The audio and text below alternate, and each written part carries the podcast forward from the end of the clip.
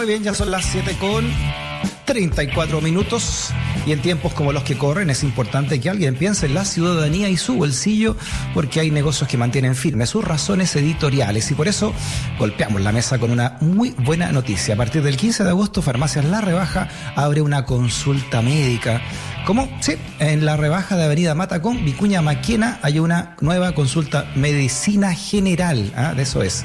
Y como si fuera poco también, eh, puede visitar eh, las 31 farmacias con los mejores precios. Por ejemplo, muy recomendable la farmacia La Rebaja de Talca, en la circunvalación 30 Oriente 1420 Local 2, allá en Talca. Es la rebaja 29. La rebaja, las farmacias de un mundo que cambia su forma de ofrecer buena salud. Farmacias La Rebaja cada vez más cerca de ti. Cada noticia tiene sus razones editoriales. Estás junto a Freddy Stock y sus escuderos en USAT 94.5. Muy bien, tema vital este, ¿no? Porque en el marco del debate por la reforma tributaria, el Servicio de Impuestos Internos reveló en un oficio, escucha bien, ¿ah? Que 43 contribuyentes de altos patrimonios presentaron aviso de pérdida de domicilio y residencia entre el 30 de noviembre de 2021 y el 8 de julio de 2022. Fíjate, ¿eh? buscando cambiar de domicilio tributario. A esto se suma el antecedente de la migración de inversionistas chilenos a Uruguay. ¿Por qué se está produciendo entonces estos cambios de domicilio no tan repentinos? ¿Qué modificaciones va a implementar la reforma tributaria? Temas muy, pero muy importantes que también tú conozcas y que conversamos ahora con el presidente de la Asociación de Fiscalizadores del Servicio de Impuestos Internos, Juan Apablaza. Juan, ¿cómo está? Bienvenido a Razones Editoriales. Hola, ¿qué tal, Freddy? Muy bien, muchas gracias. Mucho tiempo que no conversamos, Juan pero me gusta tu mirada de los impuestos como contribuciones más que como impuesto, ¿no? Para la sociedad. ¿Se acordó? Ah, de veras. Así es. sí, eso como fundamento inicial para comenzar cualquier conversación. Así es. Exacto. Oye, eh, bueno, ¿qué, ¿qué, buscan estos altos patrimonios con este cambio de domicilio tributario? ¿Qué es lo que hay detrás de esto, Juana Pablaza? Bueno, yo, yo lo a ver, aquí hay dos aristas, ¿no? Una que tiene, una más política y otra que tiene que ver con patrimonios. Eh, en términos generales, y, para hacer algo bien breve, lo que buscan es pagar menos impuestos. Y voy a explicar brevemente por, por qué. Pero también es muy extraño, ¿cierto? Que a propósito de que hay una reforma tributaria, que ya no se llama reforma tributaria, se llama un pacto tributario, por tanto, aquí entiendo que hay consensos con eh, la CPC, con la SOFOFA, ¿cierto? Y con otros organismos que tienen que ver, ¿cierto? Con, asesoría de, planificación tributaria. Eh, porque aún así, ¿cierto? Hay 43 empresas, que no son muchas. Estamos hablando de grandes contribuyentes, 1.200 empresas. Aquí son 43 que se están eh, yendo fuera del país o buscar una residencia o domicilio. Entonces, yo me hubiera preocupado si la mitad al menos de estudiantes contribuyentes hubieran salido del país. ¿ya? Estos 43, llamémoslo patriotas de Chile, ¿ya? Eh, buscan eh, afuera eh, perder la residencia en Chile de tal forma de llegar a un país que les brinde una mejor tasa de impuestos. Mejor tasa significa una tasa más baja. Y por ejemplo, hoy tenemos el caso de Uruguay.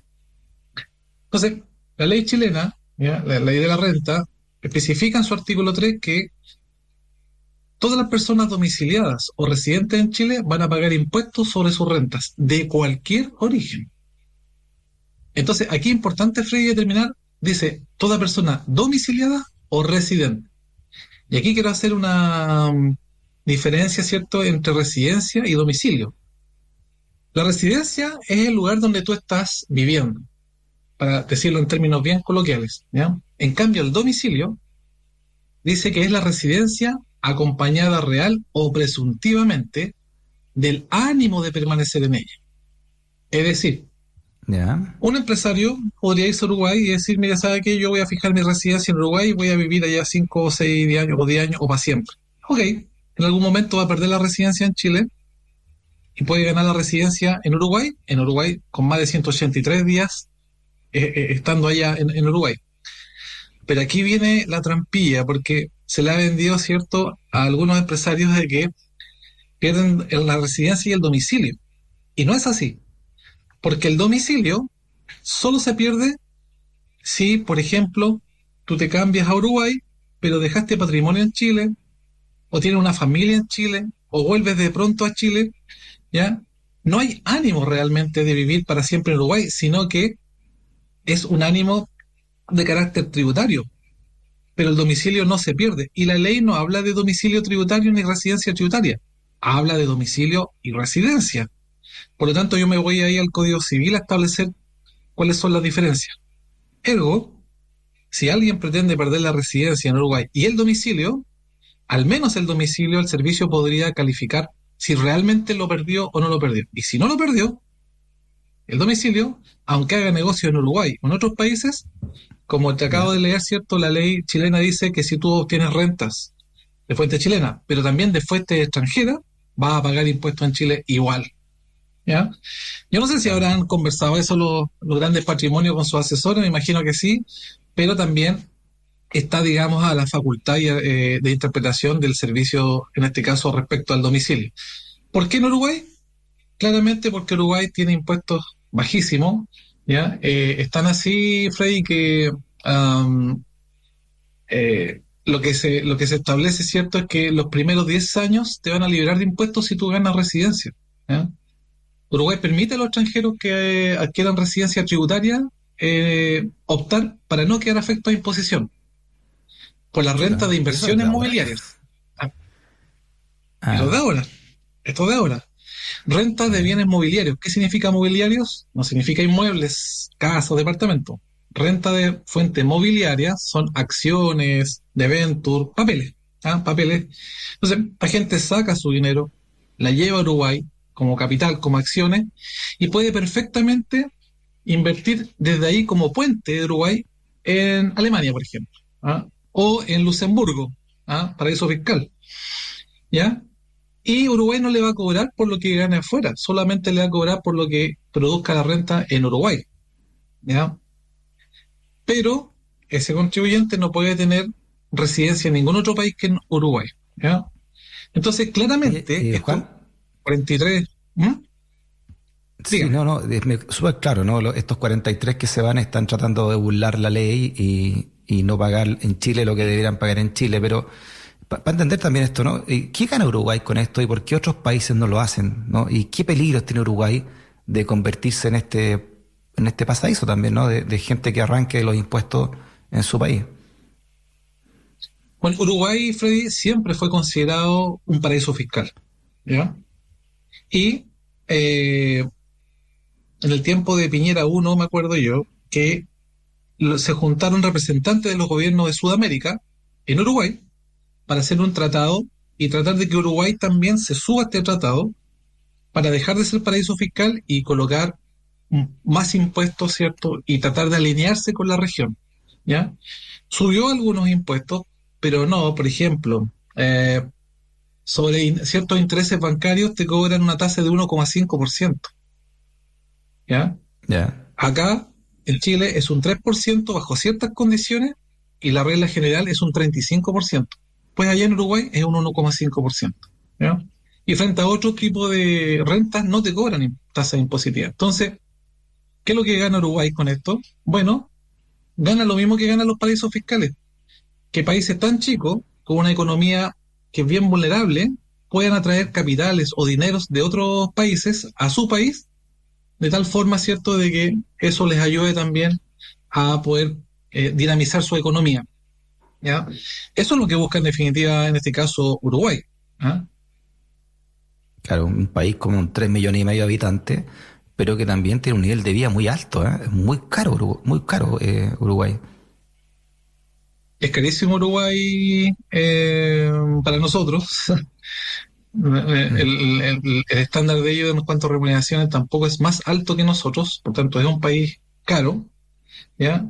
Y eh, este tipo de negocios también dinamiza la economía y porque ellos cuentan con un mayor capital, digamos, los bancos, ¿cierto? Y van dejando un poco de impuesto al país y con eso, digamos, se van dando vuelta en su economía. Estoy, estoy hablando en términos muy, muy simples para que la gente pueda entender. para entenderlo.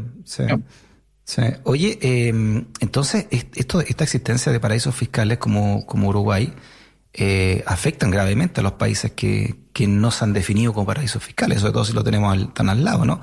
Porque pasa que como estos, estas grandes fortunas de Chile que se arrancan y no pagan los impuestos donde debieran pagarlo, ¿no? Exacto. Pero Freddy, mira, hagamos un pequeño análisis, eh, como digo yo, con dos dedos de frente. ¿ah? O, ¿Por qué no hay una, no una fuga, primero masiva? Estamos hablando de 1.200 grandes contribuyentes. ¿ya? En segundo lugar, ¿por qué ahora?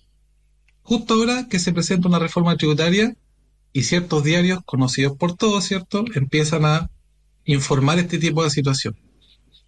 Claramente, este hecho da cuenta de que más bien me voy por el lado político de que se quiere como asustar a la ciudadanía, asustar al gobierno, ¿cierto? asustar a la gente que está en el Congreso para que vote la reforma tributaria del lado más conveniente. Porque si hubiera sido tan así, de que con la reforma tributaria las empresas van a quebrar, ¿cierto? Que todo el mundo va a pagar más impuestos, etcétera, etcétera. Eh, créeme que hubiera habido una fuga masiva de capitales. Y por otra parte, ¿por qué no ocurre eso? Porque cuando tú sacas un nicho, sacas capital de un nicho, de, de cierto de negocios, y te lo llevas para afuera, siempre otra empresa va a venir a buscar ese nicho. Y eso siempre ha pasado mm. en Chile en los últimos 30 años. Entonces, ah, más que preocupar. tú lo ves más como un ardid, tú lo ves como un ardid comunicacional político, esto, más, que una realidad. Pero de, de todas maneras, claramente, de todas maneras. Ahora, hay que ver si esas 43 empresas representan el 50% del patrimonio de todas las empresas de Chile, también hay que entrar a preocuparse, pero eso no es así. Pero porque eh, saben lo que yo te expliqué al principio del domicilio. Perfecto, está bueno eso, ¿eh? porque saber una arista ya, que la diferencia entre que tú acabas de hacer, ¿eh? la distinción entre el domicilio y ¿cuál es el otro? La residencia. La residencia. Residencia y domicilio. La residencia. Súper bueno. La residencia, yo vivo, yo vivo, por ejemplo, eh, me voy a Argentina y vivo ahí en Buenos Aires, tengo mi residencia. Pero tengo todo mi departamento acá, mi familia acá, tengo negocio acá, tengo capital acá. Entonces no he perdido el domicilio. Porque mi ánimo no es vivir en Buenos Aires para desligarme totalmente de Chile. Mm. Mi ánimo solamente es un tema, en este caso, tributario. Interesante. Oye, a, tu juicio, eh, Juan, ¿cuáles, mm, ¿cuáles son los grandes cambios que propone esta reforma tributaria o acuerdo tributario, como tú bien señalas, se llama ya a estas alturas? Bueno, yo creo que va como en tres líneas generales. Hay otras cosas más, pero lo primero, el impuesto al patrimonio, ¿ya? Que es importantísimo, que hasta Uruguay lo tiene, ojo. Hasta Uruguay tiene un impuesto al patrimonio. Y eh, en segunda línea, yo creo que el régimen desintegrado, ¿ya? El régimen desintegrado significa que la empresa va a pagar su impuesto, la persona cuando retire sus utilidades también va a pagar su impuesto, y esta persona que pagó sus propios impuestos al retirar las utilidades no va a usar de crédito en lo que pagó la empresa. ¿ya?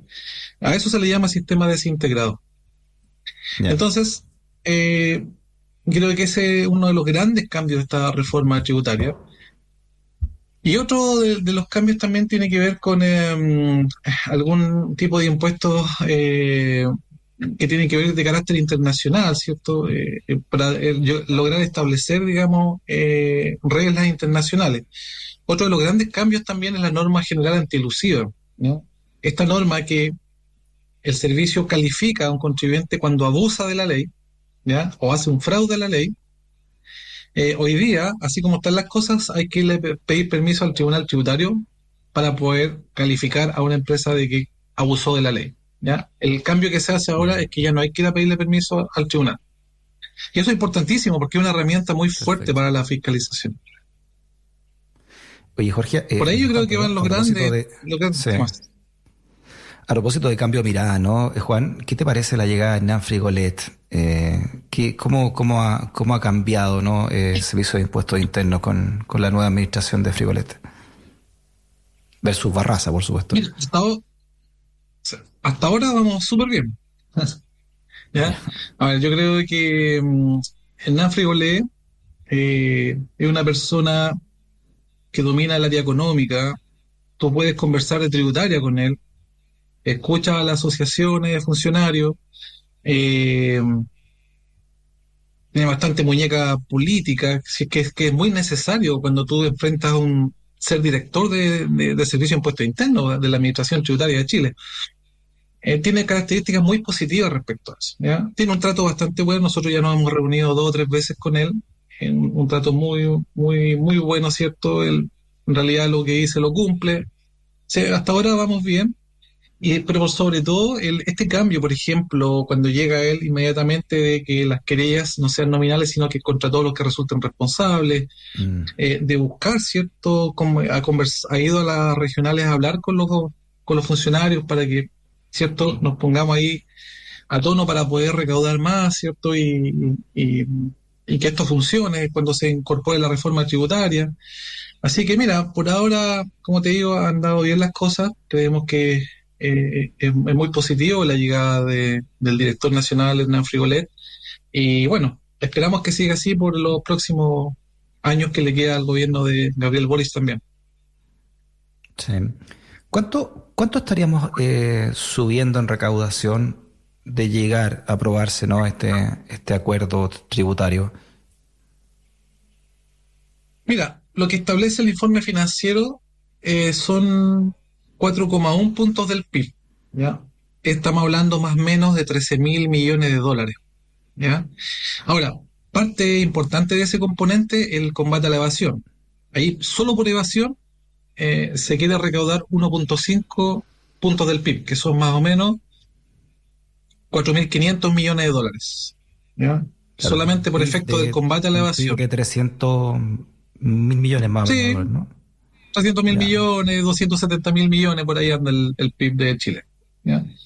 Entonces es importante porque es, algo que son puntos porcentuales que, que ninguna reforma tributaria ha llegado, pero que hoy día, bajo las condiciones que hay, se puede, se puede lograr, a pesar de que la situación económica, no de Chile, sino que el mundo está bastante atormentada, ¿cierto?, por la recesión que se, que se viene, eh, pero aún así, eh, esta idea de bajar la evasión, 20 puntos de IVA en evasión, casi 50 o 42 de, en renta, eh, impuesto al patrimonio, el tema de las mineras, Rey, es súper importante también. creo que ahí llegar a, a esos puntos del PIB. Debiéramos llegar. Ahora, también se necesita bastante voluntad no solo el gobierno, sino que también de, quienes son los grandes empresarios para entender que este dinero, ¿cierto?, va a mejorar las condiciones del país y por tanto de los trabajadores que ellos mismos tienen en su empresa. Si ese concepto llega a ser establecido claramente con, con, los grandes empresarios, yo creo que sí, entre todos lo podemos lograr. Ellos no son enemigos de nadie. Ellos tienen que cooperar para que el país surja. Así que esas son las cifras. ¿ah? Se quiere recaudar en total más o menos 13 mil millones de dólares. Juana Pablaza, presidente de la Asociación de Fiscalizadores de Servicio de Impuestos Internos. Siempre gato hablar contigo, Juana, porque nos enseña estas cosas que parecen eh, tan áridas, pero no lo son, ¿no? Y de la cual depende mucho, mucho el destino también de este país y la integración, como tú también lo explicas mucho, de nuestra sociedad, los, las contribuciones, los impuestos. Así es, Freddy. Muchas gracias a ti por la invitación y gusto de verte nuevamente. Igualmente, Juan. Abrazo a la distancia. Chao.